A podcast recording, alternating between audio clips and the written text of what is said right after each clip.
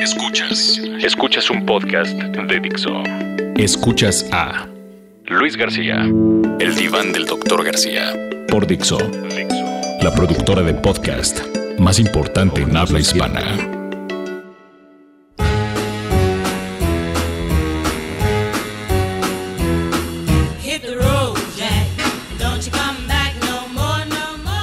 Peladas y pelafustanes, ¿cómo les va? Gusto saludarles, como es una linda costumbre. Aquí estamos otra vez, eh, pues para escupir conocimientos, estupideces, eh, sueños, ilusiones y esperanzas, puntualmente del deporte y de la vida. De forma inverosímil, por ahí me enteré que en algún momento de estas pasadas eh, cuatro ejercicios o cuatro semanas, con este podcast asqueroso de Dixo, Estuvimos en el primer lugar, en, por supuesto, en el rubro de deportes de iTunes.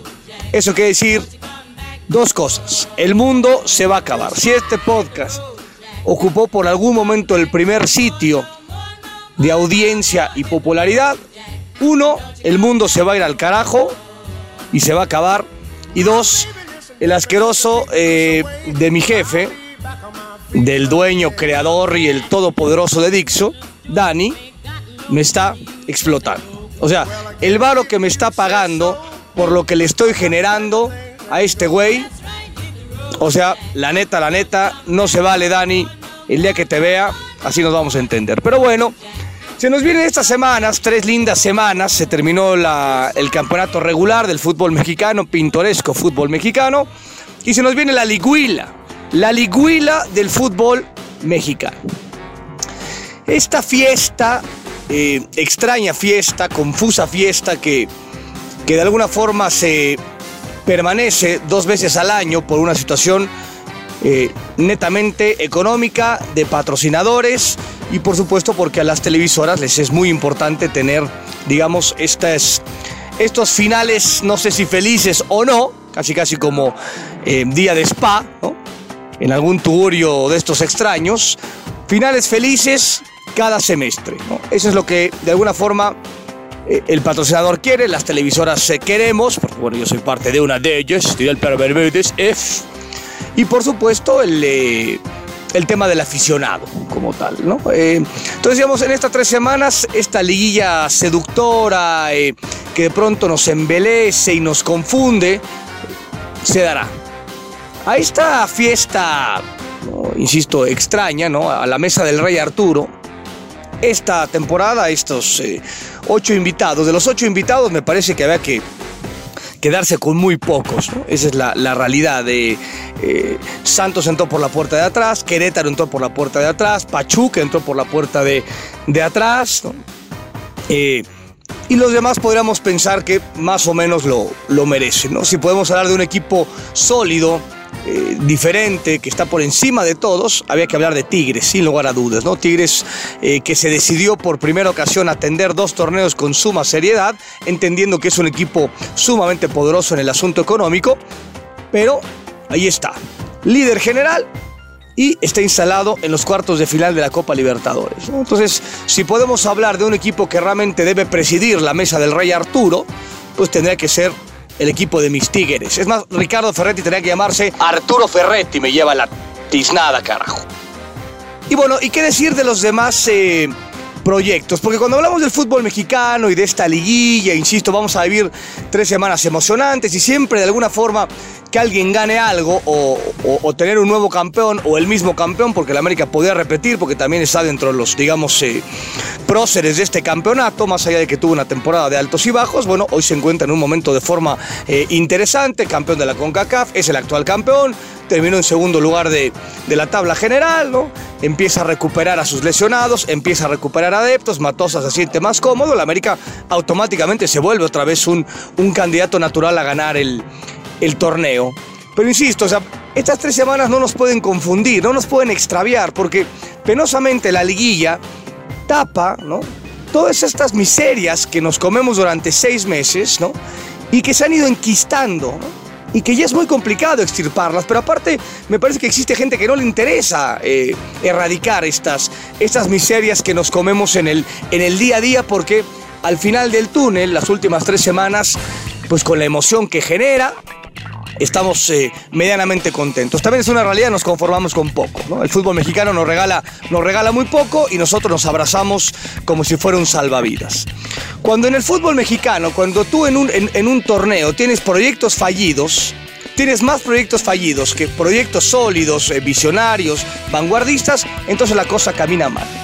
Y, vamos a revisar puntualmente. ¿no? Para mí hay tres casos que son eh, espeluznantes, dantescos, horrorosos, vomitivos. El más vomitivo, el más triste de todos, es Cruz Azul. Cruz Azul volvió a arrastrar el prestigio y las piernas. Tenía que ganar el partido contra la UDG, nada más que eso, y con eso aseguraba su calificación. Bueno, no lo logró. Inclusive perdiendo, un momento en que estuvo calificado. A final de cuentas, ¿no? vino la, la hecatombe total y otra vez arrastraron el prestigio, arrastraron las piernas, terminaron con la poca dignidad que a esta institución le queda. Y cada semestre, ¿no? lo que hay que aplaudirle al Cruz Azul es que supera la tropelía del año anterior. O sea, viene un torneo nuevo y se, y se empeñan y se encargan y logran hacerlo peor que el anterior. Hay que tener un par de papayas baladel, dirán por ahí, para lograrlo. Bueno, Cruz Azul es así. Y entonces uno siempre habla o escucha, viene una renovación. La palabra esta renovación y viene una sacudida profunda y demás. Y nunca sucede. Aquí me parece ya es tiempo, ¿no? Y está clarísimo y el entendido que Guillermo Álvarez, el presidente de Cruz Azul, no se va a correr a sí mismo porque toda la, gente y la afición y, y, el entorno dice que se vaya Guillermo Álvarez. Yo, yo no conozco ningún dueño que sea tan obcecado de correrse a sí mismo, ¿no? No va a pasar como tal. Entonces ya la palabra renovación no funciona. Necesitan una purificación. Está clarísimo. Necesitan no, no modificar su ADN, necesitan realmente arrancar las raíces podridas desde las entrañas, desde la médula. Necesitan en serio purificar el, asunto. Ya basta de estos eh, futbolistas y entrenadores y directivos timoratos, grises, apagados, de estos tipos que les gusta tener a Cruz Azul, que no se rebelan, que no están en contra de nada, que todo les parece bien, que son quedabienes. Entonces, automáticamente, este es el perfil puntual que a Cruz Azul le gusta tener. Pero es, ese perfil, insisto, ese temperamento eh, cansino, rácano, eh, tristón, grisáceo, ya les explotó en la mano. La historia los ha condenado y la historia les dice puntualmente que este perfil de futbolista es esta fórmula de entrenadores, e, e, este formato de directivos, insisto, esto de, todo está bien y no pasa nada y, este, y no levantamos la, cara y no levantamos la mano y no, y no decimos una grosería y nadie pone un golpe en, en la mesa y nadie se menta la madre, ¿no? Insisto, está bien, tener serenidad, tener mesura, es adecuado. Una cosa es ser mesurado y sereno y otra cosa es ser timorato. Cruz Azul es un equipo timorato y penosamente ya está todo mundo contagiado. Se han equivocado de forma realmente brutal en la elección de futbolistas foráneos. O sea, si bien es cierto, de pronto han elegido bien y han tenido y han traído futbolistas de, de muchísima prosapia, también se encargan de traer cada maldito bulto que da lástima y pena ajena. O sea, tienen estas dos vertientes. O de pronto traen futbolistas de grandísima jerarquía foráneos, o traen unos güeyes que los sacaron de la barranca, Y te los venden como si fueran Dios Padre. El tema de sus futbolistas nacionales. Difícilmente Cruz Azul saca algún futbolista de sus entrañas difícilmente coloca a futbolistas de sus entrañas, de sus fuerzas básicas en la primera división. Y cuando lo logra hacer, otra vez es el mismo perfil en el cual me refería hace algunos segundos. En que parece que estos jóvenes, insisto, los escasos jóvenes mexicanos que saca el Cruz Azul, se la pasan pidiendo perdón por jugar al fútbol en su propia casa. Entonces está todo mal. Si no se entiende que este equipo necesita sacar la pala y excavar hasta las entrañas y sacar todo lo podrido que está totalmente contaminado, el Cruz Azul seguirá siendo la misma vergüenza y el mismo doloroso equipo que ha venido siendo los últimos ayeres. Es una tristeza, insisto, porque cuando tú ves a un todopoderoso de rodillas, duele, sin lugar a dudas. Y Cruz Azul es un todopoderoso. Es cierto, ganaron su época maravillosa, fue en los 70, pero no importa, es de los, los poderosos del fútbol mexicano. Y ver a un, a un grande de rodillas Yo no le voy a Cruz Azul y me vale 3 kilos de tubérculo poblano si gana o no gana. Pero a mí en lo particular me duele muchísimo y me da muchísimo coraje ver a un grande de rodillas. Esa es la realidad. El otro proyecto que Dios guarde la hora es el equipo de Pumas. Mis adorados, amados y fabulosos Pumas. Otra vez en esta confusión que nos da la y el semestre pasado, hace seis meses, calificaron, dirán en mi pueblo, satélite, perdón por mi francés, de culo. Calificaron por circunstancia. Y de entonces, a raíz de eso, decían, ya viene la resurrección universitaria. Es otro proyecto fallido. Es un equipo viejo, es un equipo cansino, es un equipo eh, arcaico como tal, en, todas sus, en todas sus líneas. Sus foráneos son muy grandes, algunos, y otros son patéticos, con alguna excepción, ¿no? Por ahí lo de Sosa, Verón más bien por su historia, no tanto por su actualidad. Los demás foráneos, patéticos, así de fácil y claro, ¿no? Cuando antes Pumas elegía dos o tres extranjeros, y bueno, Dios nos ampare, eran los mejores del fútbol mexicano. Bueno, hoy traen a cualquiera, traen a cualquier pertardo. Los futbolistas mexicanos que salieron de ahí, que ya de alguna forma tienen cierto tiempo recorrido, están totalmente contaminados de esta parte cansina y lerda y lenta y sin ilusiones, ¿no? Flaco, piojoso y sin ilusiones, creo que cantaba por ahí algún güey. No, no, era Facheri, era otro güey, pero bueno. Y el, asunto, eh, insisto, de, de una institución en que nos ha vendido que hay una renovación y una resurrección y una serie de cuestiones cuando no lo hay. Y lo más triste no es la actualidad de Pumas, es lo que viene. Pumas no, no cuenta con el recurso humano para poder salir avante en un periodo realmente relativamente mediano. Todo el tiempo que han utilizado en calabacearla de forma terrible es el mismo tiempo que van a necesitar para poder levantar la mano. La vuelta de Pumas a los primeros planos, señores, se los digo hoy, y apunten, porque lo que yo digo va a misa, ojetes. Pumas, para que vuelva a ser aquel equipo histórico, eh, fantástico, base de selecciones nacionales juveniles, infantiles y mayores, va a pasar, bueno, como mínimo cinco años como tal. Se, se ha traicionado de forma grosera la historia, ¿no? los principios en los, cuales, en los cuales fueron fincados el equipo de la Universidad Nacional. El otro equipo que también me parece que tiene que ser señalado como un proyecto fallido terriblemente es el de Cholos. Cholos arrancó la temporada. Si bien es cierto, Cholos de Tijuana no era el no tenía la plantilla para hacer ese vendaval que fue al inicio de temporada en donde parecía que estaba robando la liga, o sea, realmente robaba la liga. Pero tampoco me parece la materia prima que tenía era tan pobre y tan mala como para poder sacar un maldito punto de los últimos 21 posibles. Escuchas. Escuchas a El Diván del Doctor García. Fixo. El equipo de Cholos, que se ha caracterizado por ser una, una gestión eh, sólida, eh, interesante, también de estas eh, visionarias, todo a través de, de su presidente eh, Hank, ¿no? Eh, Jorge, un, tipo que se involucra en, las, en la toma de decisiones, en la elección de los futbolistas, que han hecho un, gran, grandísimo vínculo con el, con, el, con el México americano, porque tienen muchísimos México americanos que inclusive son grandes proveedores de la selección estadounidense, el equipo de Cholos de, Tijuana. Han hecho una grandísima conexión, entendiendo que están en, la frontera y que de pronto no solo tienen que pensar hacia abajo en la República Mexicana, sino han hecho realmente eh, muy buenas migas y muy buenos vínculos con, con el paisano que vive del otro, del otro lado. O sea, una institución, insisto, que, que no solo se basa en, en jugar 4-3-3 o 4-4-2 o en, o, en, o ganar o perder un partido. O sea, es una institución que llegó para quedarse, ¿no? Como dice por ahí la rola. Y de pronto, esta caída en, ¿no? En Barrena de forma realmente terrorífica. Insisto, en siete partidos tú sacas un solo punto.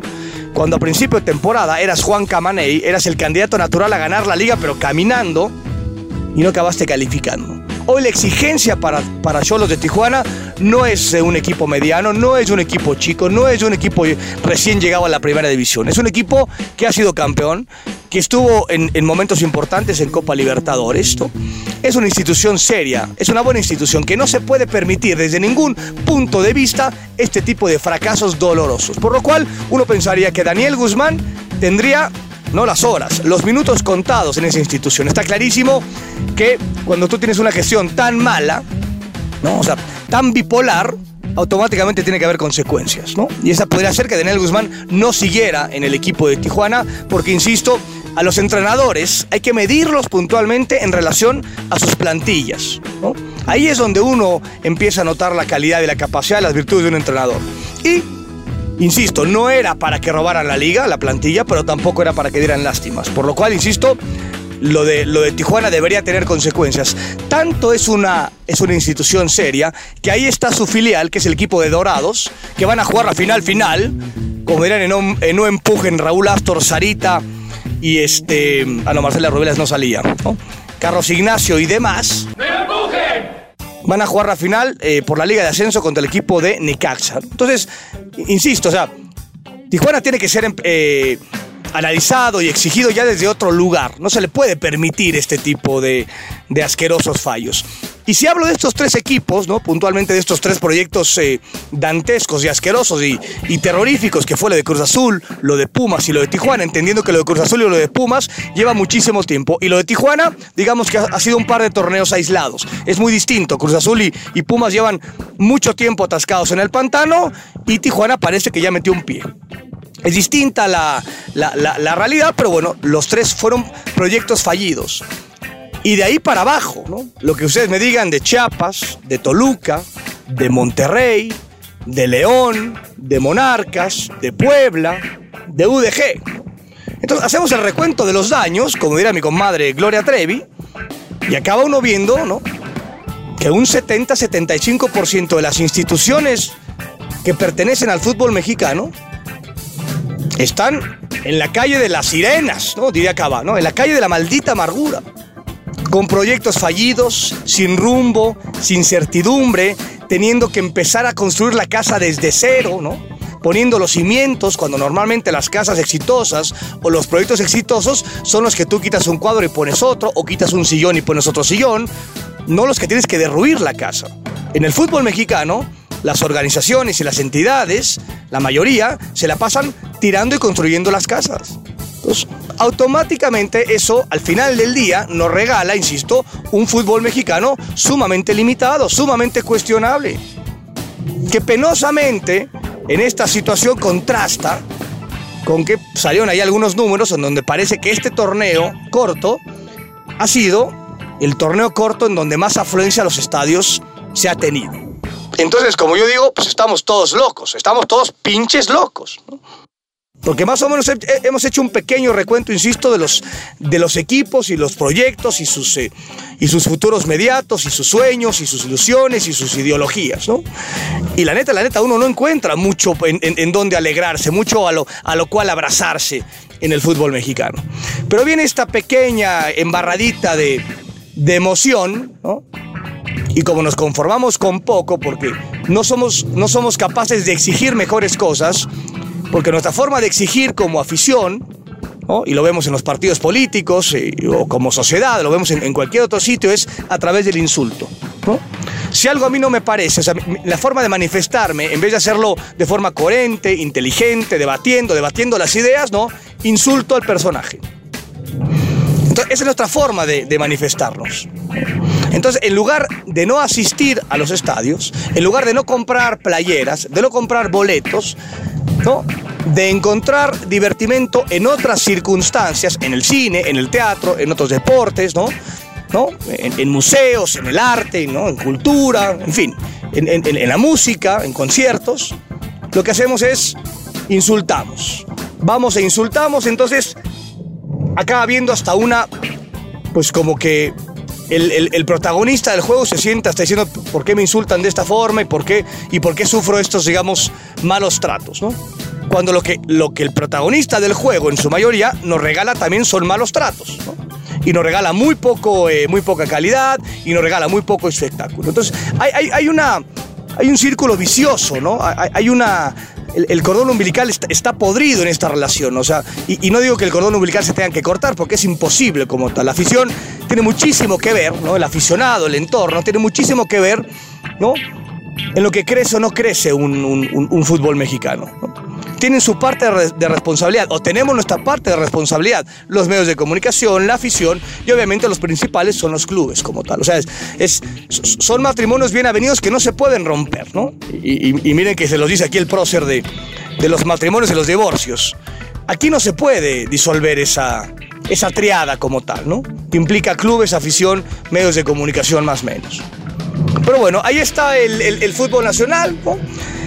Y de pronto también viene esta, este fútbol de estufa que aparte nos encanta, ¿no? Nos encanta porque aparte en este verano peligroso de Alejandra Guzmán, pues tenemos dos o tres meses para ver, pues viene Juanito, se va Pepito, ¿no? Cómo van a recomponer tal equipo. Y a final de cuentas otra vez, y lo haremos, haremos este mismo ejercicio, ¿no? Insisto, después del, del éxito que he tenido, el pinche Dani no me triplica el sueldo, o me voy a otra casa productora o otra casa de podcast a seguir con esta situación.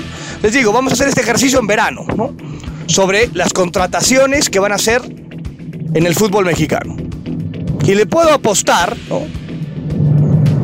Mi hernia, que estoy, puedo apostar lo que usted me diga, puedo hacer 100 apuestas por el tamaño de mi hernia, a que en un 60, 70% nada más van a cambiar de equipo. O sea, los mismos que están en el fútbol mexicano, hable usted de entrenadores, por ahí hasta de directivos, de futbolistas, ni hablar, nada más sencillamente van a cambiar, ¿no? De la casa A se van a ir a la casa C. Así de fácil y claro. Habrá muy pocas incorporaciones porque penosamente otro de los grandísimos agujeros que tiene el fútbol mexicano es el pobre nivel de escauteo. Otra vez, con excepción de algunos equipos que lo hacen bien, Pachuca es uno de ellos. En México somos un fútbol local y cuando me refiero a fútbol local no vemos hacia afuera. Los dirigentes no ven fútbol hacia afuera. Los entrenadores no conocen muchas cosas o muchos jugadores o muchas metodologías de trabajo hacia afuera. ¿Qué decir de los futbolistas como tal? Entonces automáticamente eso te obliga a que los huevos revueltos sean exactamente los mismos huevos revueltos y todo el día nos los pasemos revolviendo los malditos huevos porque no se nos ocurre ponerle jamón, queso, flor de calabaza, chicharrón prensado y demás opciones. Alguna vez eh, discutía yo con Tomás Boy en el Mundial de Sudáfrica eh, ese punto. Decíamos el entrenador, el futbolista mexicano, el directivo mexicano es local. ¿no? Y cuando me refiero a locales, insisto, o sea, su visión es como caballo de carreras, ¿no? Va tapado, ¿no? Va con los ojos a, a, dos metros de distancia. El tipo no ve más allá de sus malditas narices. Y así es, ¿no? Entonces, insisto, por más que este fútbol de estufa nos encante, porque viene Juan y a ver a quién viene mi equipo y quién se va y tal, los movimientos serán entre los mismos. Es una rueda de la fortuna, se suben unos y se bajan los mismos de siempre. Y como ya me violenté, me voy al carajo, punto y final. Me voy al carajo y se acabó. Espero que la Copa América y la Copa de Oro nos saque de este soponcio en el cual vivimos seis meses y yo no me voy a tragar la piña de la liguila. No me la voy a tragar. La tengo que transmitir porque, bueno, de eso trabajo y tengo cuatro hijos y tienen que tragar. Y este, y, y si no trabajo está bravo el asunto. Pero bueno, ahí está el fútbol mexicano una pequeña repasada, pero qué tal nos gusta llenarnos el hocico diciendo, tenemos una superliga equilibrada, aquí puede ganar cualquiera, aquí lo valioso del fútbol mexicano es que puede ganar cualquiera. Esa es la peor tropelía que puede eh, existir, que gane cualquiera. No puede ganar cualquiera. Ni a las pinches canicas puede ganar cualquiera. Un cualquiera no puede ganar absolutamente nada. Bueno, pues el fútbol mexicano se prece decir, aquí puede ganar cualquiera. Y yo, como no lo acepto, me voy porque no soy un cualquiera, güeyes. Besos y abrazos, los amo. Nos escuchamos en la próxima, si es que insisto, mi jefe Dani me triplique el sueldo porque si no, no va más. Adeus.